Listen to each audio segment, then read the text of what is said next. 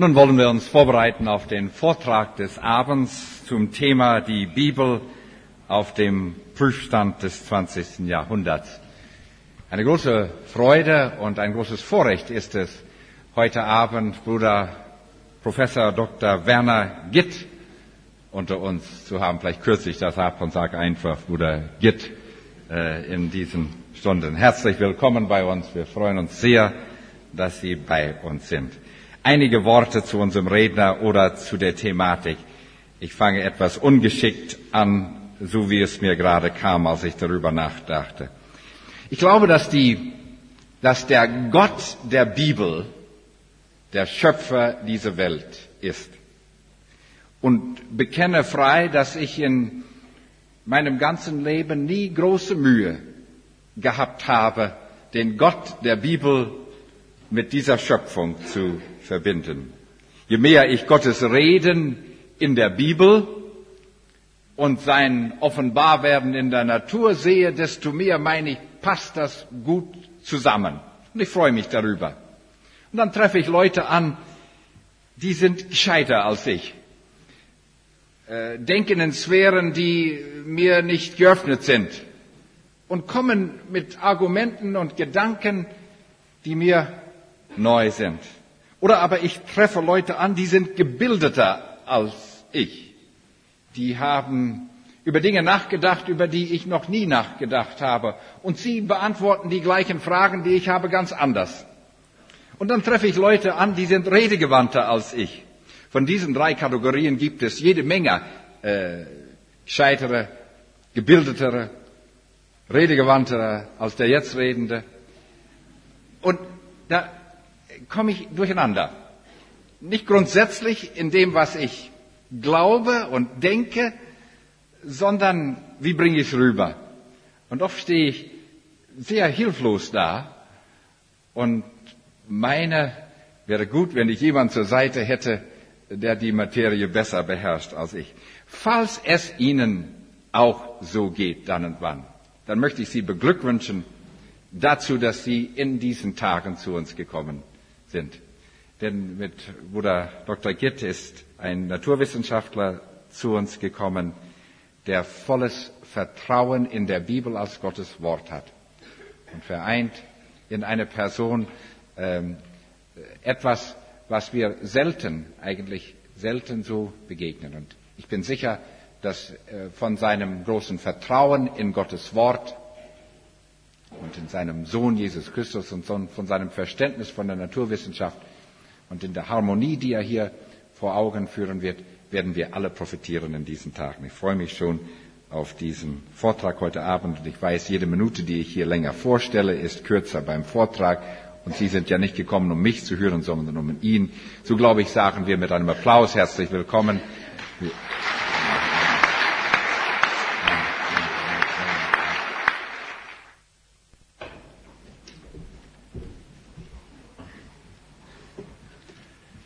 Ich möchte zunächst sehr herzlich danken für die freundlichen Worte der Begrüßung, für das herzliche Willkommen hier. Ich freue mich, dass so viele gekommen sind an diesem Abend, insbesondere auch so viele junge Leute hier.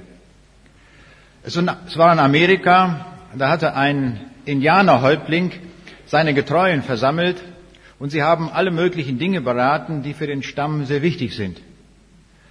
Und am Ende dieser Gesprächsrunde fragt einer der Indianerbrüder, Großer Häuptling, kannst du mir sagen, wie der kommende Winter werden wird? Da hat der Häuptling, das war ein weiser Mann, nachgedacht, was gebe ich jetzt für eine Antwort? Wenn ich jetzt sage, es wird einen milden Winter geben, du kennst deine Indianerbrüder, die sind faul, dann werden sie kein Holz sammeln. Also was sagst du ihnen? Es wird einen sehr kalten und lang andauernden Winter geben. So sagt er dann auch, und nun beobachtete er gespannt den herannahenden Winter.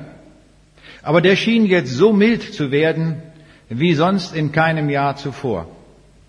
Nun bekam er Angst mit seiner Voraussage, er will das Vertrauen verlieren bei seinen Indianerbrüdern. Da kam er auf die Idee, er holte sein Pferd und ritt damit zur nächsten meteorologischen Station und fragte dann dort den weißen Bruder, den Wissenschaftler dort. Sagte, könnt ihr mir sagen, wie der kommende Winter wird? Ja, sagte der Wissenschaftler, das ist ganz einfach. Der kommende Winter, der wird unvorstellbar kalt werden. Er wird auch sehr lange andauern. Es wird ein harter Winter werden. Und da staunte der Indianerhäuptling, sagte, oh ja, schön, sagt er, ich sehe hier eure Geräte, überall tickt das und überall habt ihr eure Messinstrumente und eure Satelliten und all die Dinge und dann habt ihr das so rausbekommen, nach viel Aufwand. Nein, sagt der Wissenschaftler, viel einfacher. Wir haben die Indianer beobachtet und die sammeln Holz wie die Verrückten.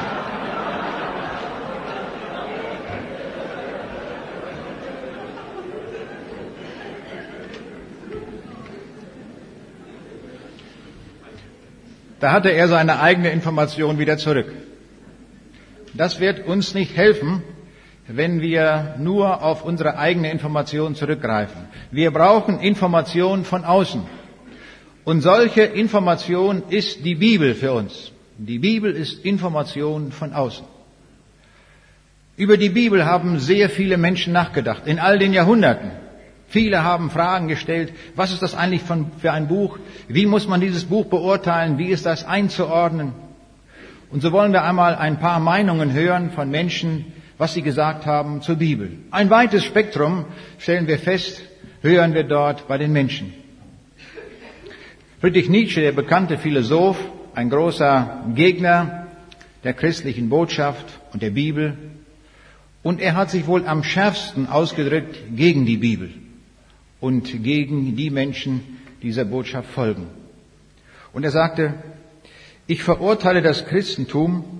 Ich erhebe gegen die christliche Kirche die furchtbarste aller Anklagen, die je ein Ankläger in den Mund genommen hat. Sie hat aus jedem Wert einen Unwert, aus jeder Wahrheit eine Lüge, aus jeder Rechtschaffenheit eine Seelenniedertracht gemacht. Ich heiße das Christentum den einen großen Fluch, den einen großen Instinkt der Rache, dem kein Mittel giftig, heimlich unterirdisch klein genug ist, ich heiße es den einen unsterblichen Schandfleck der Menschheit. Massiver kann man es kaum noch sagen. Aber schauen wir weiter. Wenn wir meinen, wir werden solche Botschaft nur bei den Philosophen finden, wir finden es auch bei den Theologen. Leider, muss man sagen. Heinz Zahnt, ein moderner Theologe, so wie er sich nennt, ist ein scharfer Bibelkritiker. Und er sagt Folgendes.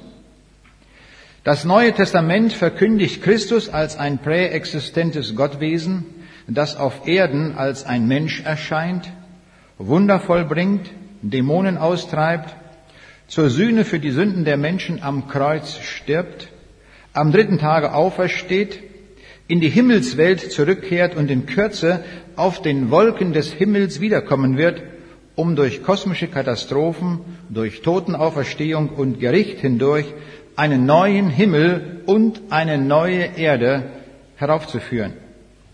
Jetzt kommt sein Urteil. Das alles ist mythologische Rede. Aus Elementen geformt, die aus der zeitgenössischen Mythologie, der spätjüdischen Apokalyptik und des gnostischen Erlösungsmythos stammen. Für uns besitzen alle diese mythologischen Vorstellungen des Neuen Testaments keine Glaubwürdigkeit mehr. Sie sind wie eine Währung, die nicht mehr kurant ist. Ein scharfes Urteil. Aber hören wir weiter. Jean-Jacques Rousseau, der bekannte französische Philosoph, sagte, wie armselig, wie verachtenswert sind doch die Worte unserer Philosophen mit all ihren Widersprüchen im Vergleich zur Bibel. Ist es möglich, dass ein Buch, das so einfach und gleichzeitig so vollendet ist, einfach nur Menschenworte sein sollten? Emil Zatopek, der mehrfache Olympiasieger und tschechische Meisterläufer, er sagt, und das war damals noch zu kommunistischer Zeit, wir sollten eigentlich jeden Morgen Karl Marx lesen, damit wir unsere Regierung besser verstehen. Ich tue das nicht, denn meine Lektüre ist die Bibel. Darin finde ich Kraft, das zu tun, was ich für richtig halte. Alles in der Welt ist vergänglich, nicht aber die seelische Kraft der Verbindung mit Gott. Und nehmen wir noch ein letztes Zitat von dem bekannten Arzt und Schriftsteller Peter Bamm. Und er hat sich zur Bibel wie folgt geäußert. Die Zuverlässigkeit in der Weitergabe des Textes der Heiligen Schrift ist eine scharfe Waffe im Streit der Geister um den Sinn des Weltgeschehens. Zwischen Moses und uns spannt sich eine auf vielen Pfeilern ruhende Brücke der Überlieferung, die wie ein Aquädukt das Quellwasser der Offenbarung bis in unsere Tage hinein den Menschen bringt. Jetzt haben wir ein ganzes Spektrum von Meinungen. Welches ist die richtige Meinung? Wer hat recht? Zunächst einmal schauen wir uns das an, wie die Bibel selbst verstanden werden will. Was meint eigentlich der Autor der Bibel, wie dieses Wort verstanden sein will? In Jeremia 23, Vers 29, da lesen wir, ist mein Wort nicht wie ein Feuer, spricht der Herr, und wie ein Hammer, der Felsen zerschmeißt. Und in Jesaja 55, Vers 11 lesen wir, so sagt Gott, das Wort, das aus meinem Munde geht, soll nicht wieder leer zu mir kommen, sondern tun, was mir gefällt und soll ihm gelingen. Dazu ich's sende. Und noch ein Wort aus dem Neuen Testament, Hebräer 4, Vers 12. Das Wort Gottes ist lebendig und kräftig und schärfer denn ein zweischneidig Schwert und dringt durch, bis dass es scheidet Seele und Geist, auch Mark und Bein und ist ein Richter der Gedanken und der Sinne des Herzens. Das, was hier steht, ist sehr kraftvoll. Die Wirkung der Bibel ist erstaunlich. Dieses Wort kann in radikaler Weise Menschen verändern. Ich hielt neulich einen Vortrag, kommt hinterher ein Mann, der bleibt zurück und er sagte mir, Sie haben heute Abend von Jesus gesprochen und über den Himmel. Kann ich auch kommen? Ich sage, jeder kann kommen. Warum nicht? Sie auch. Ja, sagt er, bedenken Sie, ich komme von Nietzsche her. Was wollen Sie? Ich kann Ihnen den ganzen Nietzsche auswendig sagen. Das ist mein Lebenskonzept. Und jetzt höre ich hier heute dieses Wort von der Bibel und dass dieses Wort und dieser Herr, von dem es redet, mich in den Himmel bringen kann. Das will ich auch. Kann ich kommen? Ja. Dann haben wir gebetet und dann fand dieser Mann an diesem Abend zu Jesus. Hinterher hat er noch eine Frage. Und er sagte, sagen Sie mal, was mache ich jetzt mit dem Nietzsche? Ich sage, den behalten Sie. Den werden Sie nie wieder los. Ihr Kopf ist ja kein Computer. Da können Sie nicht sagen, delete Nietzsche und ist Nietzsche weg. Nietzsche bleibt. Sie werden alles von Nietzsche weiterhin auswendig können. Und ich sage, das ist gut so. Das ist gut, wenn Sie die Nietzsche kennen. Jetzt lesen Sie die Bibel und Sie können dann von der Bibel den Nietzsche beurteilen und dann werden Sie anderen, die auch da verführt sind durch diese philosophischen Ideen, denen können Sie helfen und können sagen, was da verkehrt ist, was da verdreht ist. Aufgelöst dann von der Bibel. Wir sehen, dass das Wort eine starke Kraft hat. Diese Kraft wollen wir auch erkennen und daraus leben. Ich hielt woanders einen Vortrag, kommt ein Physikprofessor zu mir hinterher und sagt, sagen Sie mal, was Sie da heute geredet haben. Wir leben am Ende des 20. Jahrhunderts und Sie reden so von der Bibel, als wäre das ein ganz hochmodernes Buch. Kann nicht stimmen, ist alles falsch. Kann ich Ihnen doch sofort sagen. Ich sage, gut, dann müssen wir drüber reden. Ich sage, schauen Sie sich einmal an, wir prüfen mal, ob das stimmt, was die Bibel so sagt. Ich sage, Sie wissen doch, dass wir heute in Deutschland eine Scheidungsrate haben von weit über 30 Prozent. Also ja, stimmt, weiß ich. Ich sage, wir kennen auch die Gründe. Erster Grund, Partnerwechsel. Zweiter Grund, Geld. Dritter Grund, Alkohol. Damit sind schon weit über 90 Prozent der Fälle abgedeckt. Also das stimmt. Ich sage, sehen Sie, und jetzt lesen wir mal ein Wort der Bibel. Lassen uns mal aufschlagen. Im Alten Testament, im Buch Josua, Kapitel 1, Vers 8, haben wir das gelesen. Und lass das Buch dieses Gesetzes nicht von deinem Munde kommen, sondern betrachte es Tag und Nacht, dass du hältst und tust in allen Dingen nach dem, was darin geschrieben steht. Dann wird es dir gelingen auf deinen Wegen und du wirst es recht ausrichten. Sagt die Bibel, zeigt uns, wie wir eine gute Ehe führen können, auch alle anderen Dinge, wie wir uns am Arbeitsplatz verhalten. Über alle Dinge gibt die Bibel Auskunft. Hätten die Leute die Bibel gelesen und sich danach ausgerichtet, die Ehen wären noch in Ordnung. Stimmt er zu? Das ist erstaunlich. So ist das. So ist das mit der Bibel.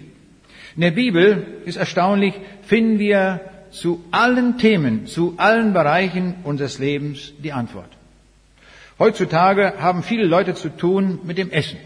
Wir essen zu viel, das Gewicht nimmt zu, man hat den Eindruck, als wenn die Waage jeden Tag mehr anzeigt, das stimmt tatsächlich. Und was macht man? Man kauft sich Bücher über Trennkost, Mischkost, Eierdiät und wie das alles so heißt. Und wenn man nachher zum Arzt geht und sagt, ja, ich habe das so gemacht, dann sagt jeder Arzt, hätten Sie das bloß nicht gemacht, Sie haben sich so viel Nebenwirkungen eingehandelt, Cholesterin ist hochgegangen und was nicht alles da passiert ist, hätten Sie nicht tun dürfen.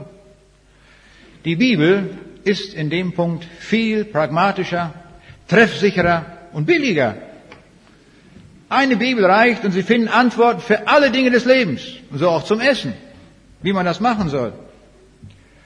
In Sprüche 23, Vers 20 steht, seid nicht unter den Säufern und Schlemmern. Oder Lukas 21, Vers 34, weiß ich, hütet euch aber, dass eure Herzen nicht beschwert werden mit Fressen und Saufen und mit Sorgen der Nahrung.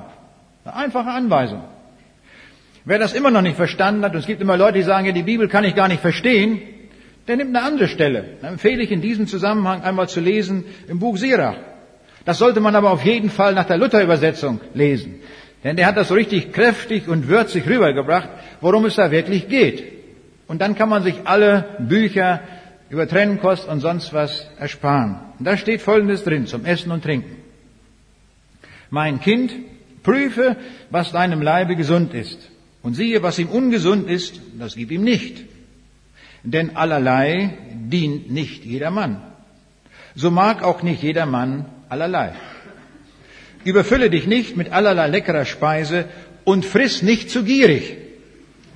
Denn viel Fressen macht krank und ein unersättlicher Fraß kriegt das Grimmen. Viele haben sich zu Tode gefressen, wer aber mäßig ist, lebt desto länger. In wenigen Versen, Sirach 37, 30 bis 34, finden wir eine kurze, knappe Gebrauchsanweisung, die jeder umsetzen kann. Das ist das Programm der Bibel. Ich freue mich, dass sie so leicht anwendbar ist. Ein Markenzeichen hat die Bibel, das muss ich in besonderer Weise herausstellen, das sind die prophetischen Angaben. Es gibt es in keinem Buch der Weltgeschichte. Die anderen Bücher erzählen etwas, was da sein soll in Zukunft, wenn man das prüft, stimmt es überhaupt nicht. Es liegt total daneben. Das einzige Buch der Weltgeschichte, das prophetische Angaben enthält, die sich wortwörtlich ganz genau so erfüllen, wie es dort geschrieben ist, ist die Bibel. Das ist das besondere Kennzeichen, das besondere Markenzeichen der Bibel. Um das so ein bisschen einmal sich vor Augen zu führen, wir sind ja noch frisch an diesem Abend, wollen wir mal ein bisschen rechnen. Es war ein bisschen Wahrscheinlichkeitsrechnung, wollen wir machen. Nehmen wir einmal an, Irgendeine Aussage wird getroffen und die Wahrscheinlichkeit für diese Aussage sei 50-50, wie wir so schön sagen im Volksmund. Also ein Halb. Und nehmen wir einmal an, die prophetischen Aussagen der Bibel wären von der Art, dass wir sagen, die Wahrscheinlichkeit ist 0,5. Das ist sehr, sehr hoch gerechnet. Aber ich nehme diesen sehr hohen Wert, damit wir mathematisch auf der absolut sicheren Seite sind. So macht man das bei Abschätzungen immer. Nehmen wir an, es gäbe nur eine einzige Prophetie der Bibel und das wäre von dieser Grundwahrscheinlichkeit, dann könnten wir sagen, damit sich diese eine Wahrscheinlichkeit in Zukunft erfüllt, ist die Wahrscheinlichkeit 0,5. Also 50-50. Aber nehmen wir an, es wären zwei prophetische Angaben der Bibel, die sich auch erfüllen sollen, die beide also zutreffen sollen, dann sinkt die Wahrscheinlichkeit. Dann müssten wir nämlich rechnen, 0,5 mal 0,5 können wir noch ohne Taschenrechner 0,25.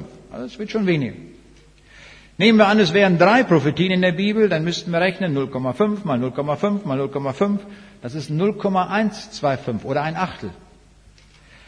Bei zehn prophetischen Angaben kommen wir schon auf 0,00098. Und so geht das ganz rapide runter. Nun ist interessant, in der Bibel, so kann man das nachzählen, wer das einmal im Urlaub oder so machen will und feststellen, in der Bibel finden wir 3268 prophetische Angaben, die sich so erfüllt haben, wie wir sie in der Bibel finden. Wie müssen wir also rechnen? Nun, 0,5 hoch 3268. Da kommt eine schöne Zahl raus. Das ist 1,7 mal 10 hoch minus 984. Nur eine Zahl, die können wir uns absolut schon gar nicht mehr vorstellen. Die ist so winzig klein, also absolut unwahrscheinlich, überhaupt nicht mehr vorstellbar. In der Physik gelten Ereignisse, die eine Wahrscheinlichkeit haben von 10 hoch minus 20, als nicht mehr ausführbar. Und hier haben wir 10 hoch minus 984. Das heißt also, dass die Aussagen der Bibel sich zufällig erfüllt haben könnten, was da gesagt ist, ist so unwahrscheinlich, in einem so unvorstellbaren Maße unwahrscheinlich, dass wir sagen können oder anders sagen müssen, diese prophetischen Aussagen sind von einem Gott gemacht worden, der genau weiß, wie der Ablauf der Geschichte ist und der das wirklich voraussagen kann. Und darum finden wir nur bei ihm und nur in diesem Buch prophetische Angaben. Schauen wir uns mal eine besondere Angabe, prophetische Angabe an. Im Alten Testament wird von dem Volk Israel gesagt, das lesen wir schon im fünften Buch Mose, Kapitel 28, Vers 64 und 65. Da sagt Gott, wenn das Volk untreu sein wird, ihm untreu wird, dann wird er sie zerstreuen in alle Länder der Erde. Und da lesen wir, denn der Herr wird dich zerstreuen unter alle Völker von einem Ende der Welt bis ans andere. Dazu wirst du unter denselben Völkern kein bleibend Wesen haben und deine Fußsohlen werden keine Ruhe haben.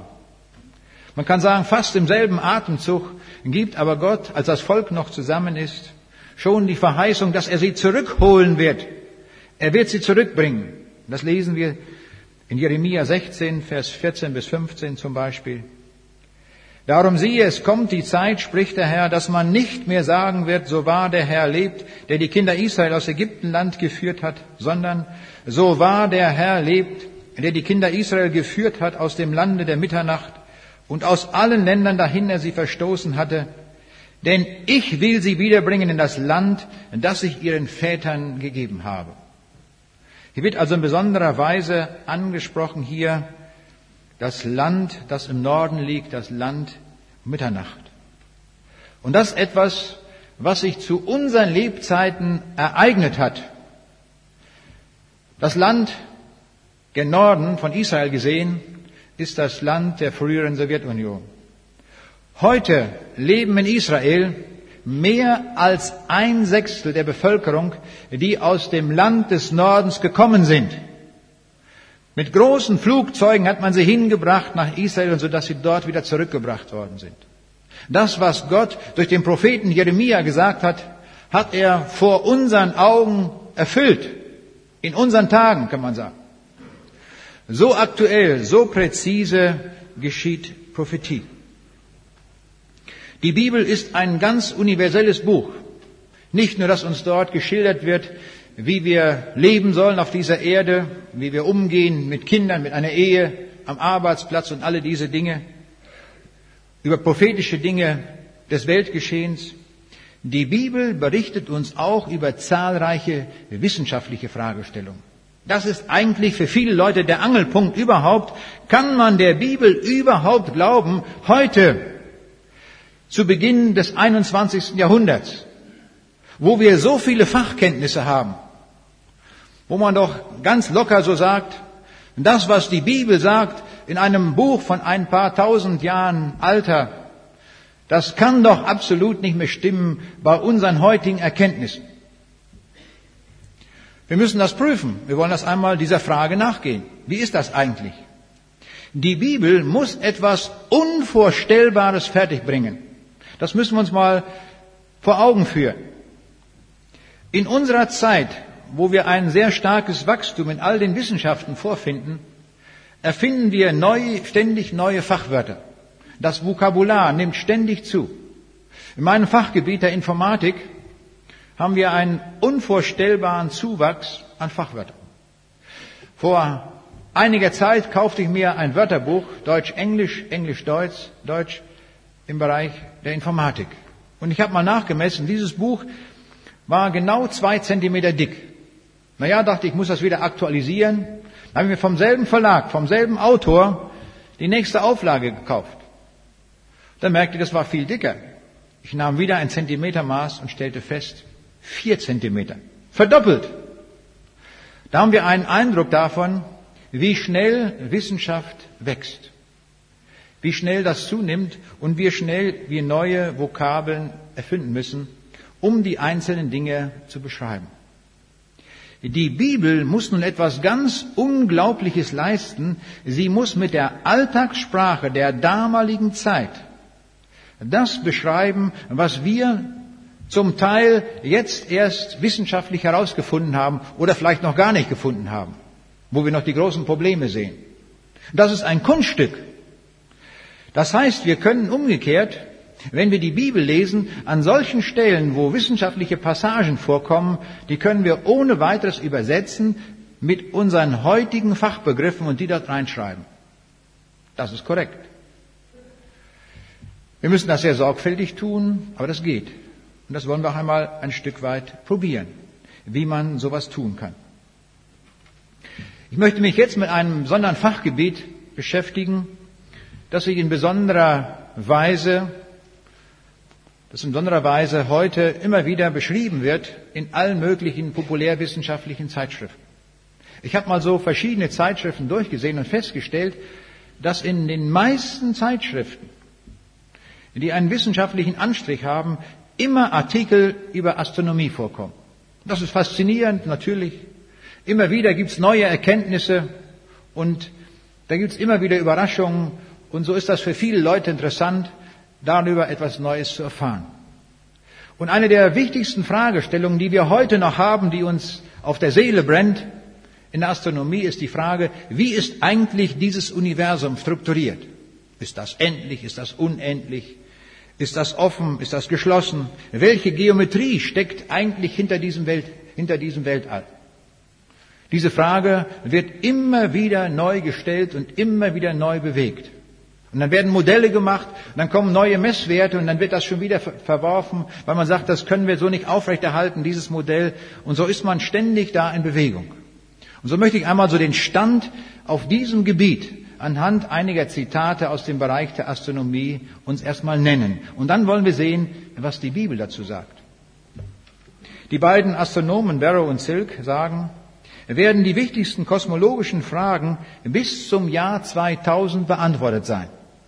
Und dann geben sie selbst die Antwort, bei der Frage, ob der Kosmos offen oder geschlossen ist, darf man recht skeptisch sein. In der Vergangenheit jedenfalls hat praktisch jede Verbesserung der Instrumente die Lösung dieser Frage nur behindert. Je weiter wir hinausschauen konnten in das Universum, je genauer die Messwerte waren, umso unsicherer sind wir geworden, hier eine Antwort zu geben. Wir wissen es immer noch nicht, obwohl so viele darüber nachgedacht haben. Vor 50 Jahren war ein bemerkenswerter Kongress für Kosmologie, wo man sich auch mit dieser Frage beschäftigt hatte. Und dort trat auch der bekannte belgische Kosmologe auf, Georges Lemaitre.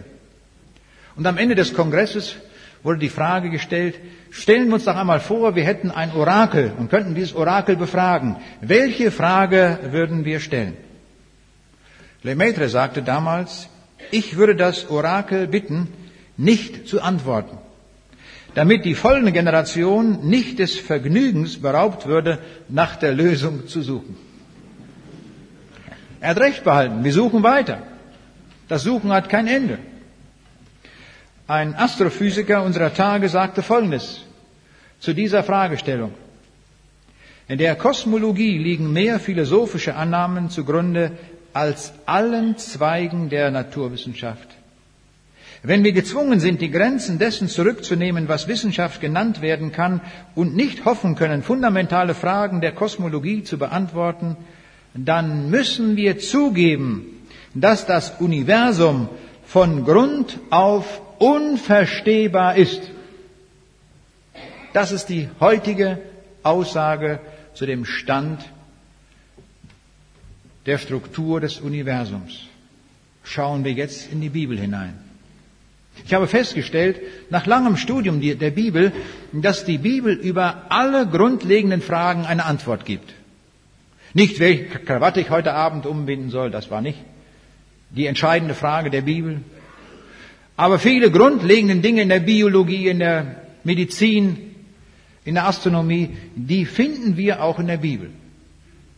Und so auch zu dieser Fragestellung, wie wohl die Struktur des Universums beschaffen ist. Da gibt es eine Aussage in Jeremia 31, Vers 37. Und das wird ausgedrückt natürlich in der Sprache, in der Alltagssprache der damaligen Zeit. Und da sehen wir einmal, wie das dort formuliert ist. Da heißt es, wenn man den Himmel oben kann messen und den Grund der Erde erforschen, so will ich auch verwerfen den ganzen Samen Israels um alles, was sie tun. Ich will diesen Vers einmal übersetzen mit modernem Fachvokabular. Das dürfen wir ja tun. Und dann müssten wir diesen Vers so formulieren. Wenn die Astronomen die Struktur und die Weiten des Universums ergründen und das Erdinnere erforschen könnten, dann will ich auch das Volk Israel verwerfen. Das ist eine ganz merkwürdige Aussage, die hier steht. Da wird nämlich die Struktur des Universums in Zusammenhang gebracht mit der Treue Gottes zu Israel. Das sind zwei Dinge, wo wir sagen würden, die haben absolut nichts miteinander zu tun. Korrelationsfaktor gleich Null. Nichts miteinander zu tun. Aber Gott bindet sie zusammen zu einer Aussage. Warum? Das tut Gott immer wieder in der Bibel, weil er zwei Aussagen aneinander bindet und er uns zeigt, wenn wir der einen Aussage mehr Vertrauen schenken, weil wir das glauben, dann sollen wir das genau in gleicher Weise auch tun mit der anderen Aussage, die genauso von ihm kommt und die er genauso abgesegnet hat. Das genauso wahr ist. Und so auch hier. Über die Treue Gottes zu Israel haben wir vorhin gehört, dass er das einhält, was er gesagt hat. Und diese Aussage hat Gott hier gebunden beim Propheten Jeremia an die Aussage, dass die Astronomen niemals die Struktur dieses Universums ergründen können. Das sollte man eigentlich allen Ministerien schicken, diesen Text.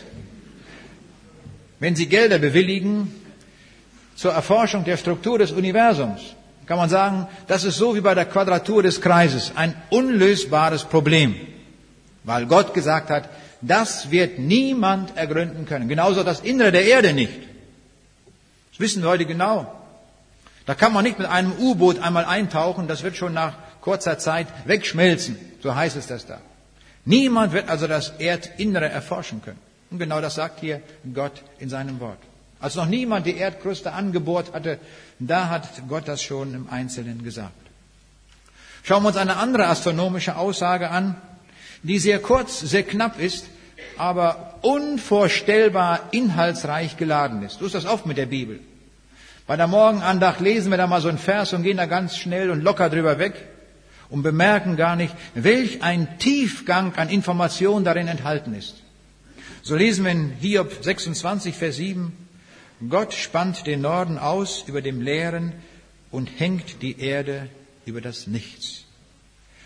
Auch diesen Vers wollen wir wieder übersetzen mit modernem Vokabular, so dass wir das auch in anderer Weise verstehen. Dann könnte man das so übersetzen.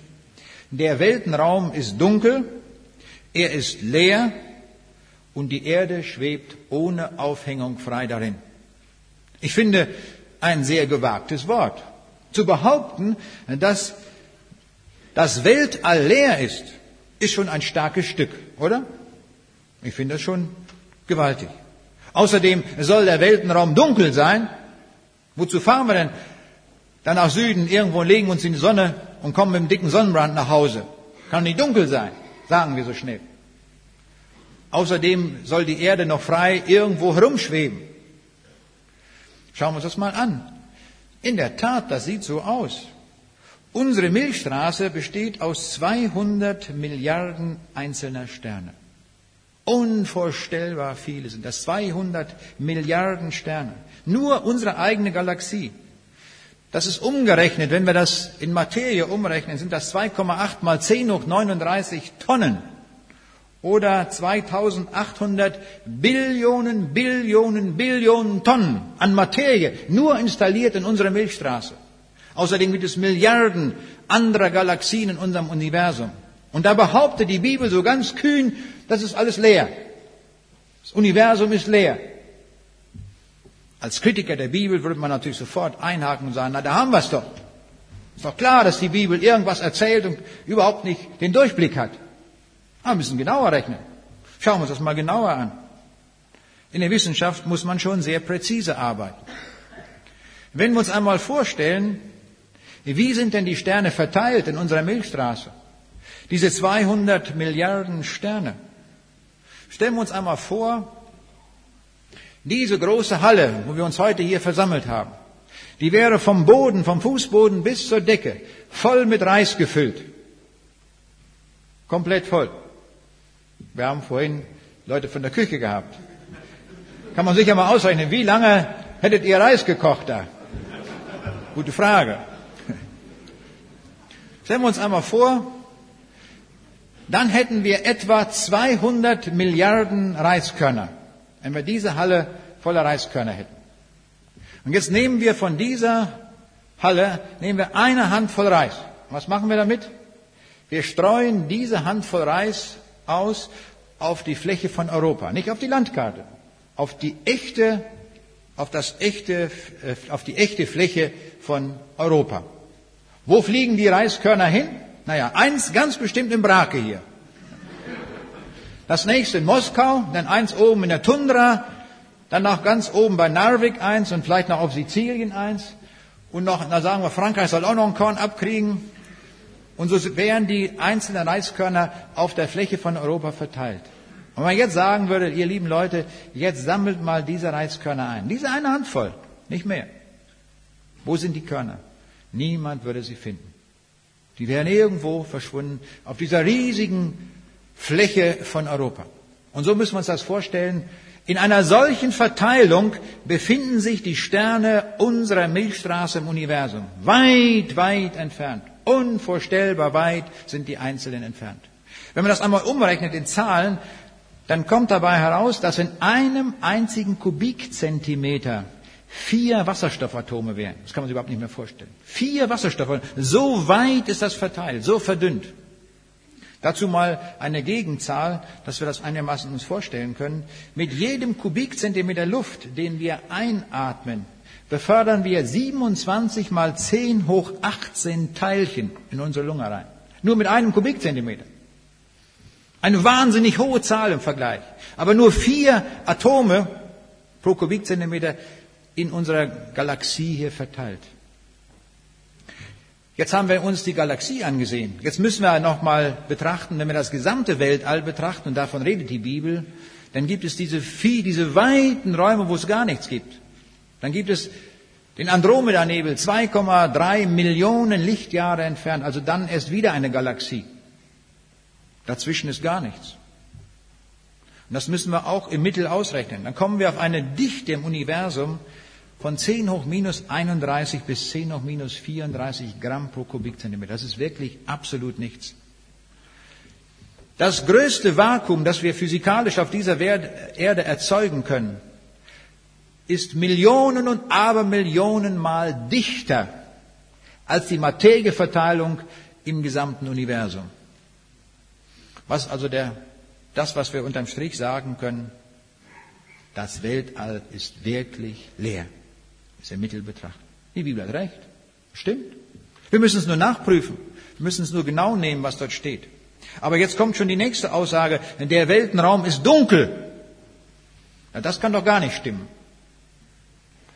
Damit müssen wir bedenken, unsere Situation auf der Erde ist eine außergewöhnlich spezielle, die es so in dieser Form höchstwahrscheinlich im ganzen Universum nicht noch einmal gibt.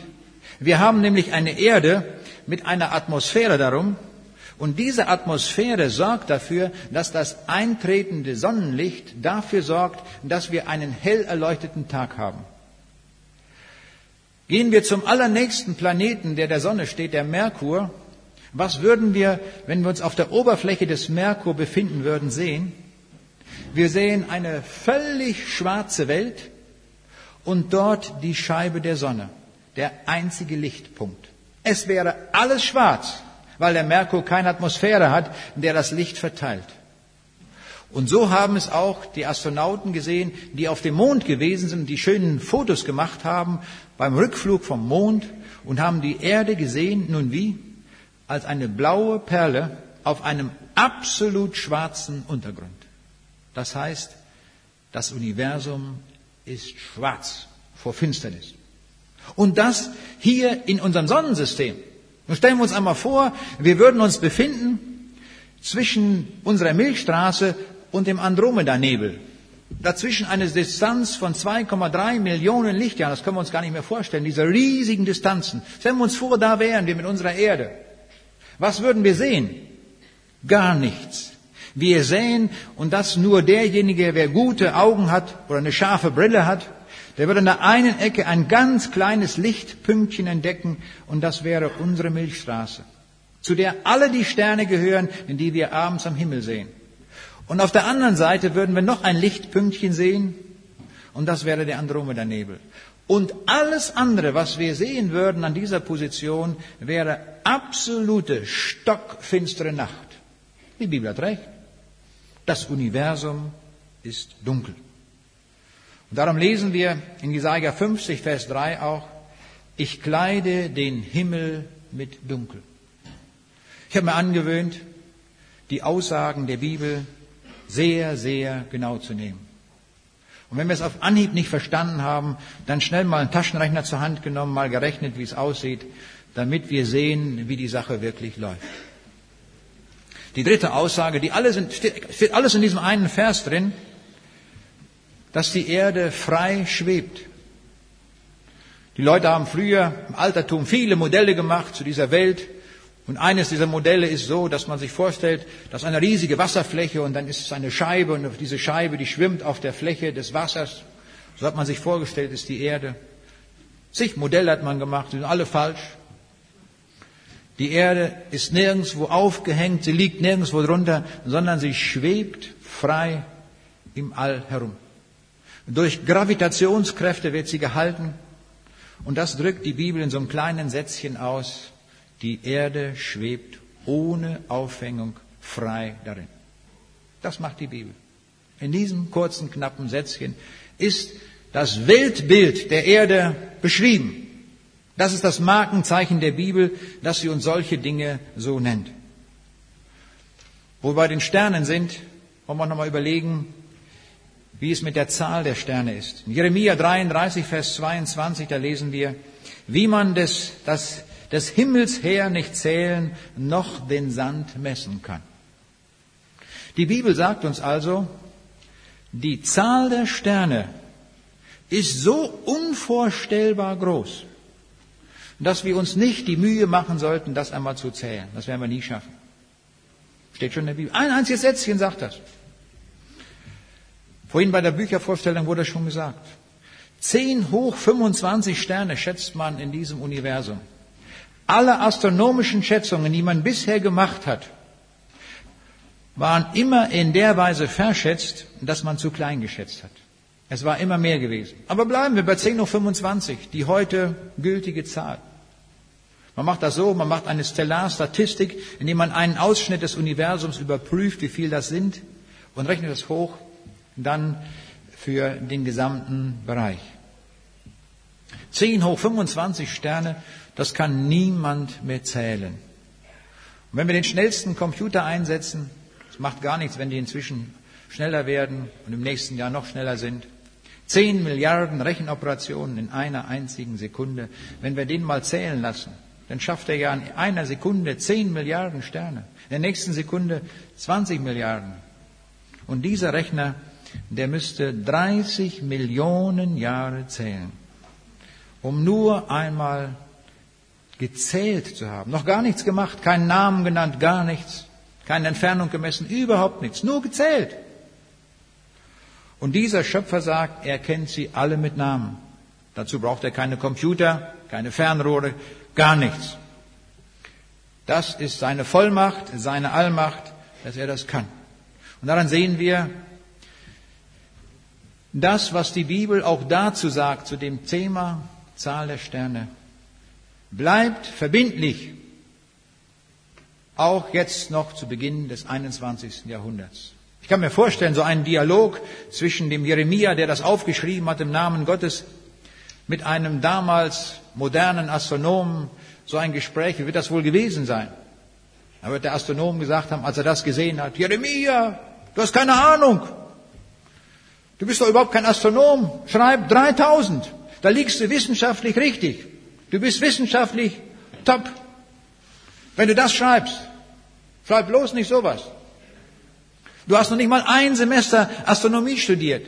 Und wir liegen, liegen jeden Tag auf dem Rücken, nicht wahr, jeden Abend und gucken hoch, nicht wahr, zählen die Sterne. Wir wissen es doch. Wissenschaftlich verbindlich. Schreib 3000. Ja, der Jeremia überlegt noch einen Moment, stell mir das vor, und dann sagt er, weißt du, nein, doch nicht. Ich kenne nämlich den, der sie gemacht hat. Und der hat's mir gesagt.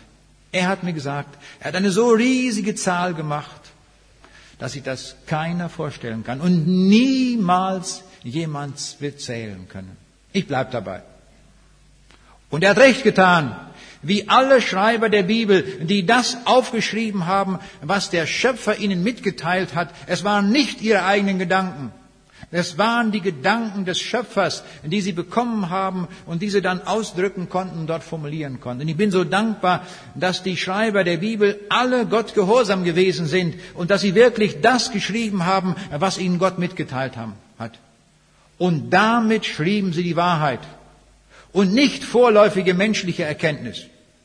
Das kann sich Gott leisten, mal so ein paar tausend Jahre zu warten, bis die Leute erkennen, dass es stimmt. Wir sind in einer ganz besonders ausgezeichneten Situation jetzt zu Beginn des 21. Jahrhunderts mit dieser riesigen Menge an Informationen, die wir heute zur Verfügung haben und wo wir sehen und kapitulieren müssen vor dem, was die Bibel sagt. Es stimmt wirklich. Unsere Erkenntnis reicht überhaupt nicht aus, um das auszuschöpfen, was die Bibel längst gesagt hat. Ein paar tausend Jahre haben die überhaupt nicht gewusst, wie viele Sterne es gibt. Der Galileo Galilei, der sagte, er sieht die zehnfache Menge. Also nicht 3000, sondern 30.000. Der war auch noch weit weg von der Zahl. So sehen wir, ist das langsam gewachsen. Wer hat eigentlich die Sterne gemacht? Und wer hat dieses Universum gemacht? Die Bibel sagt uns alle entscheidenden Dinge.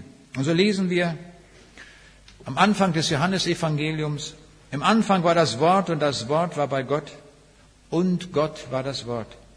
Dasselbe war am Anfang bei Gott. Alle Dinge sind durch dasselbe gemacht und ohne dasselbe ist nichts gemacht, was gemacht ist. Ich finde das ein wunderbares Wort. Ich habe manchmal den Eindruck, das ist nur für Informatiker geschrieben. Weil das so ausschließlich geschrieben ist. Da steht kein if und sonst was drin, sondern es ist so, alles, was wir sehen in dieser Welt, im Universum, bis in die größten Weiten hinaus, alles ist durch das Wort gemacht. Es ist nichts ausgenommen, wirklich nichts, gar nichts. Keine Amöbe, kein Grashalm, nicht das, was im Erdinnern ist, was in der Sonne geschieht, nichts, nichts, nichts. Alles ist durch das Wort gemacht. Aber jetzt stehen wir davor, weil erst, wer ist das? Oder was ist das? Das Wort. Für mich als Informatiker ist das noch verschlüsselt. Wir brauchen einen Schlüssel, der uns diesen Text dekodiert. Und ich freue mich, ein paar Verse später, da finden wir die Lösung. Da steht nämlich, er war in der Welt und die Welt ist durch ihn gemacht. Ja, so ganz wissen wir es immer noch nicht. Milliarden von Menschen haben auf dieser Erde gelebt und leben noch jetzt zur Zeit etwa sechs Milliarden Menschen. Aber wer war der eine, der von sich sagen kann, dass er das gemacht hat? Wir kriegen es auch nicht raus. Auch nicht durch eine Meinungsumfrage am Markt. Hilft uns nichts. Als ich in Südafrika war, da fuhr ein VW-Bus mit ganz großen Buchstaben dran. Und da schrieb einer, I am the Messiah. Ich bin der Messias. Das können tausend Leute sagen. Das hilft uns nichts. Es muss der sein, der es wirklich gemacht hat. Und die Bibel sagt uns dann weiter, wer das ist. In Johannes 1, Vers 14, da wird es vollständig dekodiert und da lesen wir, das Wort ward Fleisch und wohnte unter uns und wir sahen seine Herrlichkeit, eine Herrlichkeit als des eingeborenen Sohnes vom Vater. Voller Gnade und Wahrheit. Da haben wir es. Es war der Sohn Gottes. Es war Jesus Christus. Können wir uns das vorstellen? Gott schuf durch seinen Sohn Jesus Christus diese Welt. Wenn wir den Andromeda-Nebel sehen, oder irgendetwas im Mikrokosmos, eine Schneeflocke, alles, alles trägt seine Handschrift. Er hat das gemacht. Er ist der Urheber aller Dinge. Er ist derjenige, dem wir alles verdanken. Wenn wir die Frage stellen, ist die Bibel wahr oder wie können wir die Bibel einordnen, dann müssen wir nicht zu Goethe oder zu Nietzsche gehen und fragen, was die nun gesagt haben. Vielleicht Kant noch befragen. Haben wir schon drei. Die werden uns alle nicht das Richtige sagen. Wir müssen zu dem gehen, der die höchste Autorität überhaupt hat. Und die hat der Sohn Gottes. Und der Sohn Gottes hat uns gesagt, und so hat er gebetet in Johannes 17, Vers 17, dein Wort ist die Wahrheit. Klasse. Dein Wort ist die, alles ist wahr. Das war für mich, als ich zum Glauben kam, ein Schlüsselerlebnis, als ich dieses Wort las, dass Jesus sagte, dein Wort ist die Wahrheit. Ich bin ja auch durch alle möglichen Schulen gegangen und durch alle möglichen Kritiken hindurch, wo man nichts mehr übrig gelassen hat von der Bibel. Ich habe eine Phase durchgemacht, wo ich gesagt habe, es ist so schade, dass das alles nicht stimmt. Da stehen so gute Dinge in der Bibel drin, aber die stimmen ja nicht. So bin ich unterrichtet worden von allen möglichen Lehrern. Es ist ein Jammer. Und dann kommt dieser Jesus und sagt, dein Wort ist die Wahrheit. Und dann hat er noch dazu gesagt, ich selbst bin die Wahrheit in Person. Das war der Schlüssel für mich. Und dann ist alles wahr. Die ganze Bibel. Von 1. Mose 1 angefangen bis zum letzten Buch der Bibel. Ich kann allem glauben. In einem Schlag. Das fiel mir wie Schuppen vor den Augen. Auf einmal erkannte ich, dass jedes Wort kostbar ist. Ich habe überhaupt nichts aufzugeben. Nicht einen einzigen Satz der Bibel gebe ich auf. Gar nicht nötig. Es ist autorisiert worden von dem Sohn Gottes selber. Auf das Autorisieren kommt es an. Während meines Studiums, liegt schon ein paar Jahre zurück, da gab es pfiffige Studenten, die hatten eine Möglichkeit, Geld zu machen. Die haben nämlich die Prüfungsaufgaben gesammelt, die also da ein Semester vorher gestellt worden sind, und haben sich hingesetzt auf ihren Studentenbuden und haben dann Lösungen gemacht zu den Aufgaben. Nun, wie das so ist, nicht wahr? Manch einer Student kann das, mancher nicht, nicht. Und dann kamen solche Umdrucke heraus und diese Umdrucke, die waren nun so, die waren sehr fehlerbehaftet. Die Lösungen waren nicht richtig. Die wurden für fünf Mark verkauft dann, nicht? Und jeder Student kaufte sich das Reißen, weil er sagt, jetzt habe ich endlich die Aufgaben, die so in der vergangenen Zeit rangekommen sind. Und nun weiß ich, wie die Lösungen sind. Und dann stand eines Tages ein Brief von dem Professor in dem Schaukasten, hat geschrieben, alle im Umlauf befindenden Umdrucke sind von mir nicht autorisiert. Das war's. Sie sind nicht autorisiert. Bei der Bibel haben wir es so, die Bibel ist autorisiert. Und zwar von dem Schöpfer selbst. Das ist die höchste Autorisierung, die ein Buch haben kann. Und darüber freue ich mich, dass das so von diesem Schöpfer gesagt ist. Das Großartige ist, und das müssen wir zusammenbringen. Dieser Schöpfer, der das gemacht hat, ist gleichzeitig auch der Mann am Kreuz, der am Kreuz starb für uns verlorene Menschen. Es gab keinen billigeren Weg der Rettung, keine andere Möglichkeit, um uns aus dem Sumpf zu ziehen. Nichts war möglich. Und darum ging der Schöpfer selbst an das Kreuz, um unsere Sünde zu tragen. Das ist für mich ein Gedanke, den kann man fast nicht zusammenbringen. Aber so sagt es uns ja die Bibel. Und der Schöpfer selbst hängt am Kreuz, er lässt sich verhöhnen, verspotten und anspucken, alles dürfen die Leute tun, aber er hält durch. Bis zum Tode, ja bis zum Es ist vollbracht. Und das ist großartig.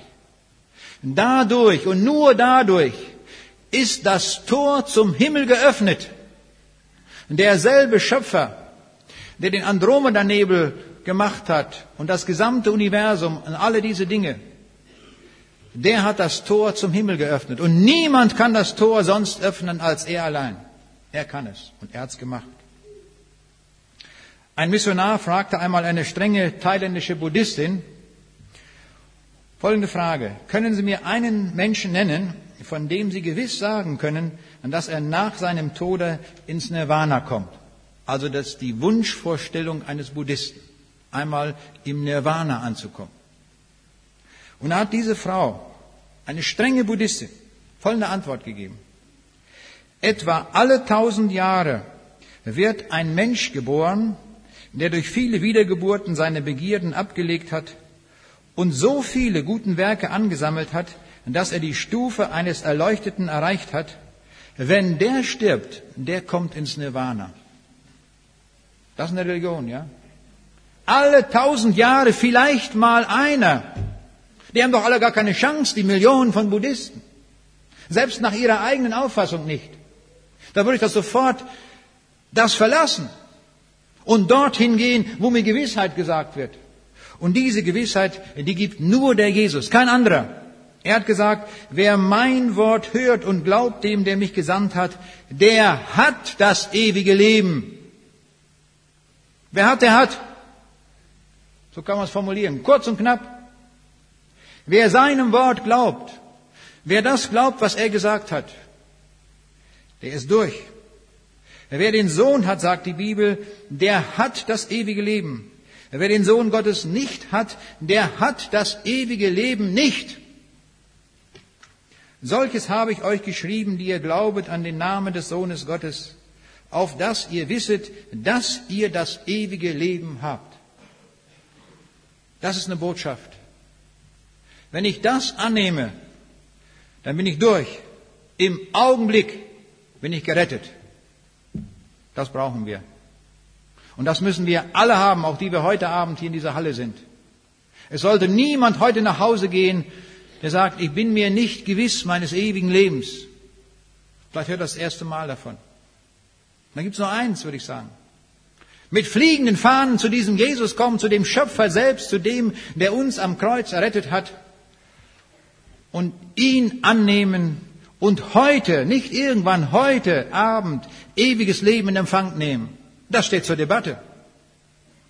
Wir sehen, das ist die entscheidende Aussage der Bibel. Die Bibel hält mit in allen möglichen wissenschaftlichen Fragen. Gar keine Frage, dass sie das macht.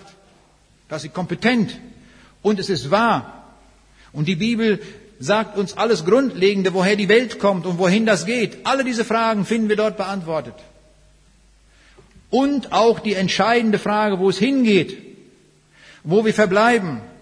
Und das ist eine ganz wichtige Frage für uns Menschen. Wir müssen die Gewissheit in diesem Leben haben, dass wir ewiges Leben haben. Ich hatte neulich beim Dienst einen Mann, mit dem ich zu tun hatte, und ich dachte, ich gebe ihm mal eine Kassette mit. Der beschäftigt sich mit so viel, mit Rechnern, der muss auch mal was anderes hören. Dann gab ich ihm eine Kassette, die ich mal irgendwo einen Vortrag gehalten hatte, gibt es ein Leben nach dem Tod? Da guckt er sich das Thema an, sagt er, sagen Sie mal, woher wissen Sie, dass das mein Lebensthema ist? Ich sage, ich habe überhaupt nichts gewusst. Ich habe Ihnen das einfach gegeben. Sie werden ja jetzt eine lange Autofahrt haben. Dann hören Sie es mal. Er sagt, das, das interessiert mich sehr. Das ist mein Thema, meine Frage. Er sagte, wissen Sie, ich habe so intensiv über diese Frage nachgedacht, dass ich heute schon weiß, was ich einmal auf meinem Grabstein schreiben werde. Ich sagte, das interessiert mich auch. Was werden Sie schreiben? Ja, sagte er, ich werde darauf schreiben, jetzt weiß ich die Wahrheit.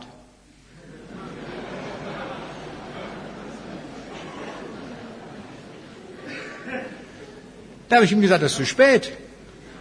Das ist zu spät. Am Grabstein ist alles entschieden. Sie müssen das hier und heute wissen. Es ist den Menschen gesetzt zu sterben, danach das Gericht. Im Hier und Heute müssen die Entscheidungen fallen. Das ist das, was die Bibel sagt. Ich glaube das, dass die Bibel das, wenn die Bibel das so ernsthaft sagt, dass ich im Hier und Heute meine Entscheidung festmachen muss. Ich bin diesem Mann heute noch so dankbar, der in der Stadthalle im Braunschweig das damals mir so klar vor Augen geführt hat, dass ich gar nicht mehr anders konnte, als dort hinzukommen und sagen, jawohl, das nehme ich auch an. Das ist es. Das ist die Botschaft, die ich brauche, die mein Leben durchträgt und dass ich dieses Wort wirklich akzeptieren kann und annehmen. Und das gilt auch uns. Das dürfen wir tun. Vielleicht sind wir in unserer Anschauung zur Bibel noch ein bisschen wackelig. Ausrichten wollen wir uns dann. Und dem Herrn sagen, Herr, ich vertraue deinem Wort, darauf baue ich und darauf gründe ich mich, mein ganzes Leben, wenn das stimmt. Und wenn wir das ewige Leben noch nicht haben, dann gilt es, das heute festzumachen, damit wir diese Grundfrage des Lebens heute gelöst haben, nicht irgendwann. Die Bibel spricht immer vom Heute. Das ist die Liebe Gottes. Sie will uns heute retten, dass wir heute durchkommen.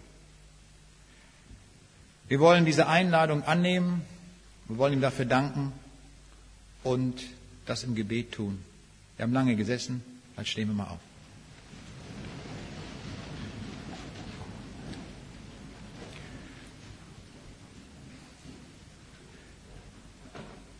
Lieber Vater in dem Himmel, in Jesu Namen sagen wir dir Dank für diesen Abend.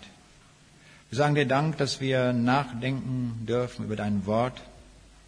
Und Herr, wir sind bewegt. Dein Wort ist wirklich wahr in allem. In allem dürfen wir vertrauen, was du gesagt hast. Herr Jesus, du selbst hast alles autorisiert. Du selbst warst am Kreuz und du selbst hast das Tor des Himmels für uns geöffnet. Herr, lass uns alle eingehen, damit wir wirklich ewiges Leben haben, was du uns schenken willst. Und lass uns dein Wort ernst nehmen und uns darüber freuen, wie einer, der eine große Beute macht, wie es dein Wort auch sagt. Herr, danke dafür. Gepriesen sei dein Name unter uns. Amen.